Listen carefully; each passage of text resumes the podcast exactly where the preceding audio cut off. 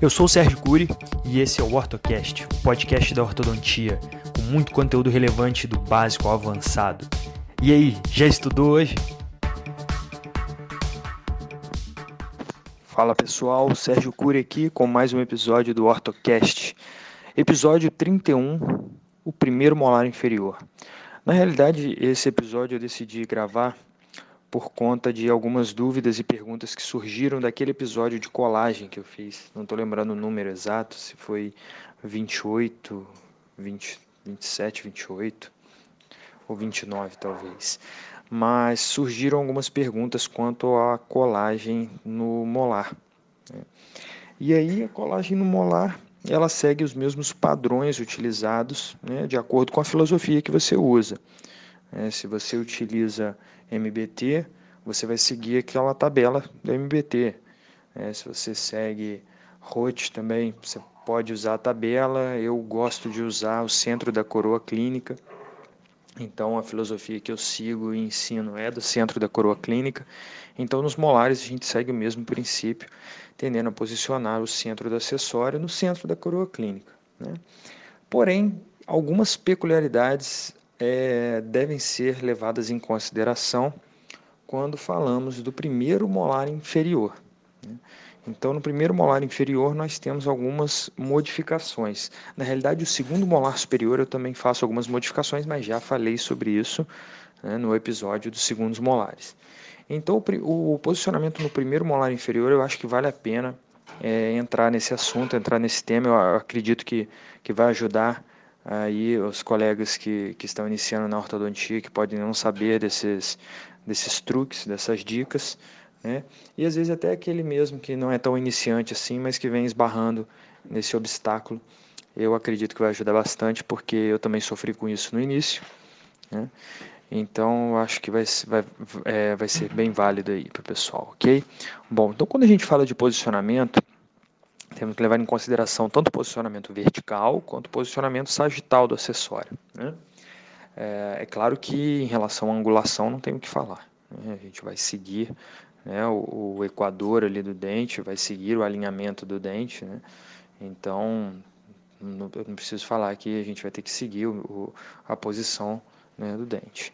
Mas verticalmente, né, eu posiciono no centro da coroa clínica então, geralmente, é, eu nivelo é, pelas cristas marginais. Então, a parte superior do acessório, a parte oclusal do acessório, no caso ali de um tubo colado, por exemplo, seria a base né, do tubo colado, a base superior, a base oclusal, como a gente está falando do primeiro molar inferior, ela fica coincidindo com a linha né, que liga as cristas marginais, ok?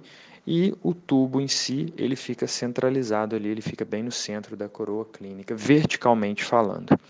E quando a gente fala dos molares, né, sagitalmente agora, que aí sim entra o grande, o grande lance desse, desse episódio, quando nós falamos de, da, da posição sagital, da posição mesiodistal do acessório, quando a gente fala de molar, o que, que a gente fala? De sulco vestibular. Né? Então, primeiro molar superior, como a gente cola, centralizando no sulco vestibular. Segundos molares, centralizando no sulco vestibular. E o primeiro molar inferior? O primeiro molar inferior, a gente tem que observar e tem que voltar lá na anatomia dele e observar o seguinte: o primeiro molar inferior ele apresenta três cúspides vestibulares. E aí nós temos que lembrar o seguinte, que o sulco vestibular ele não vai ser centralizado na coroa, ele vai ser bem deslocado para mesial, né? mais ainda em casos em que a cúspide disto vestibular, que é essa terceira cúspide do primeiro molar inferior, ela se encontra aumentada. Tem pacientes que têm ela bem pequena, então é, é, esses detalhes que nós vamos tá, estar abordando no episódio de hoje hum, talvez nem seja tão relevante, mas para aqueles pacientes que apresentam um, um volume maior de cúspide disto vestibular do primeiro molar inferior, hum, aí sim faz toda a diferença. Porque veja só, a partir do momento que a gente posiciona o acessório do primeiro molar inferior uh, no sulco vestibular, que no caso ele será o, é, um sulco não vestibular, mas um sulco mesio-vestibular, já que existe o outro sulco vestibular mais posterior, mais distal, é o disto vestibular, esse acessório tende a ficar muito para mesial. E aí o que, que acontece? Você cria um giro, uma rotação distolingual desse primeiro molar. E aí, como vocês podem observar numa foto que eu mostro aí de um paciente meu, o molar ele fica bem rotado, né, com a cúspide distovestibular deslocada para a lingual, então ele fica com um giro distolingual e essa cúspide é, distovestibular ela fica praticamente coincidindo com o sulco principal do segundo molar.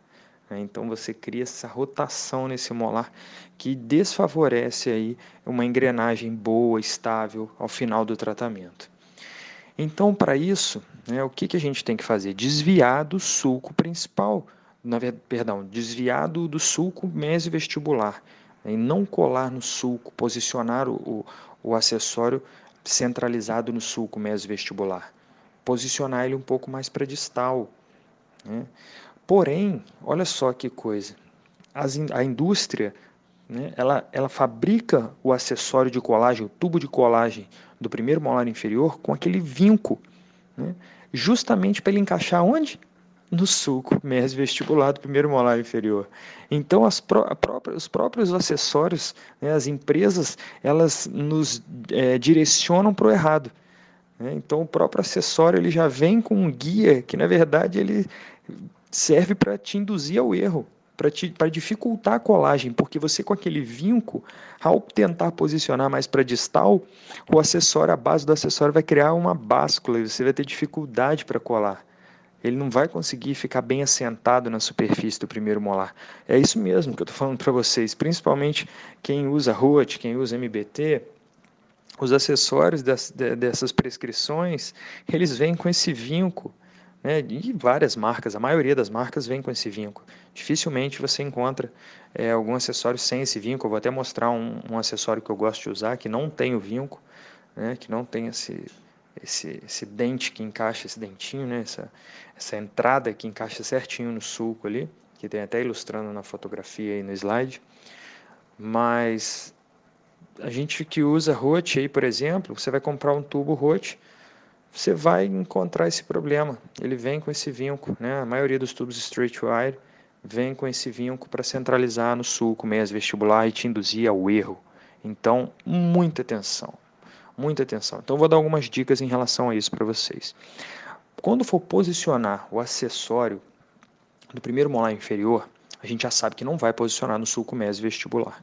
Né? Então, qual vai ser nossa referência? É bem simples o seu acessório vai ficar centralizado com o sulco lingual. É isso mesmo. Tá? Apesar de ter três cúspides vestibulares, na lingual o primeiro molar inferior só tem duas. E aí o sulco lingual ele está exatamente no centro da coroa. Então você pode centralizar o seu acessório coincidindo com o sulco lingual, como eu mostro para vocês nesse artigo do Ricardo Moresca da Orthoscience de 2018, bem recente, que ele mostra exatamente isso, esse controle da rotação, né, esse melhor posicionamento. Ok, Porém, quando você fizer isso, o acessório vai ficar mais posicionado para distal, e aí nós temos aquele problema do vinco que encaixa no sulco e que aí não vai adaptar bem a base do acessório na superfície vestibular do primeiro molar. O que, que nós vamos fazer aí então? Bom, ou nós vamos buscar acessórios que não tenham esse vinco, como por exemplo um tubo edgewise que eu gosto de usar, né? Ou até mesmo alguma marca que fabrique um tubo straight wire, um tubo prescrição ROT ou MBT, ou até ou a prescrição que você utilize sem esse vinco, ou você pode tirar esse vinco com uma, um alicate de la rosa, como o Ricardo Moresca mostra nesse, nesse mesmo artigo. Né?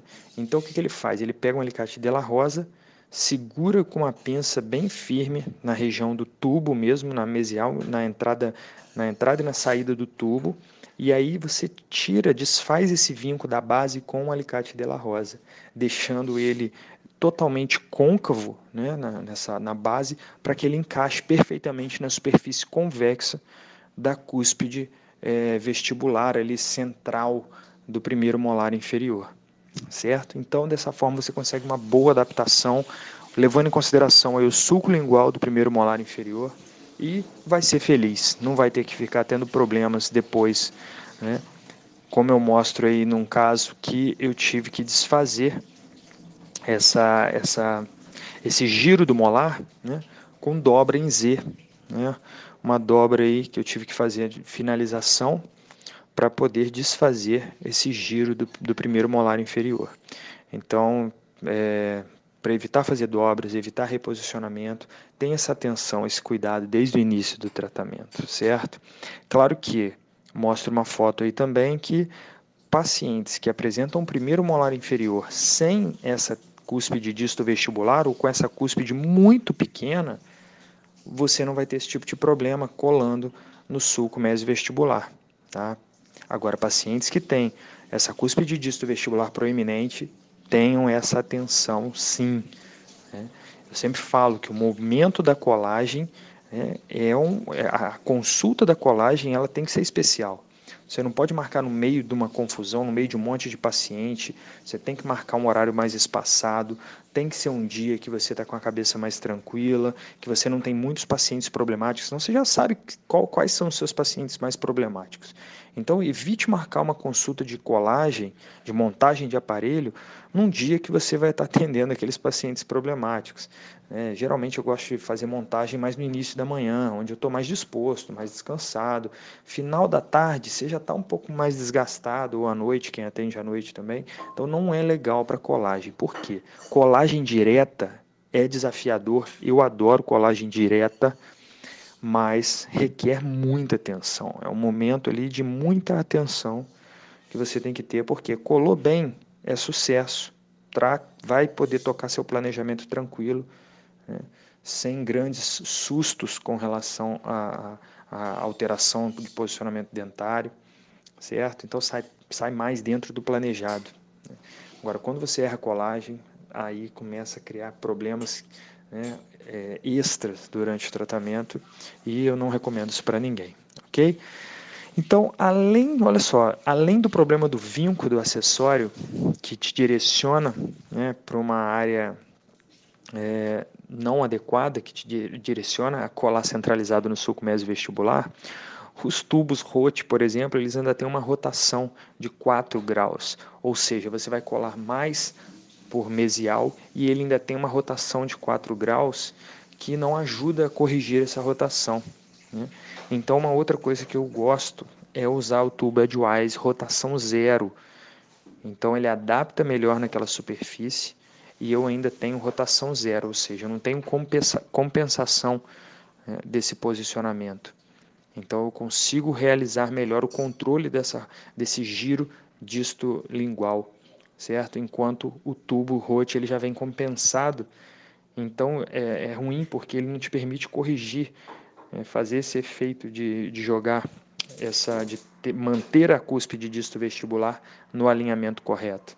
Né? Então eu gosto de usar o tubo edgewise duplo no primeiro molar inferior, ok? Para fugir desse problema aí, dessa rotação distolingual do molar, tá certo? Bom, vamos ver mais alguma consideração com relação a isso. É, bom, se você percebe isso só no final do tratamento, vale a pena fazer uma dobra, né? Vale a pena fazer dobras. Eu faço dobra no 19 por 25, vou fazendo uma dobra em Z para corrigir essa rotação tem que ativar ela pouco a pouco, não tem jeito, ou então você vai para um 19 por 25 de TMA ou um 17 por 25 de TMA, faz uma dobra um pouco maior, porque como ele é mais flexível, você consegue inserir ele melhor dentro do tubo. E é claro, se você está fazendo uma dobra na região de primeiro molar, você tem que remover a tampa do tubo. Então esse tubo tem que ser conversível. Não adianta você querer fazer dobra a nível de primeiro, a nível de molares, né, se você não tiver um tubo conversível, ok? Então Dica aí. Não liga do barulho não, estamos fazendo uma janta aqui. Enquanto a gente está fazendo a janta, eu estou gravando o episódio. Beleza? Mas vamos lá. Dica. Primeiros molares, usem tubos conversíveis. Ok? Ah, mas qual tubo eu vou usar? Simples ou duplo? Depende.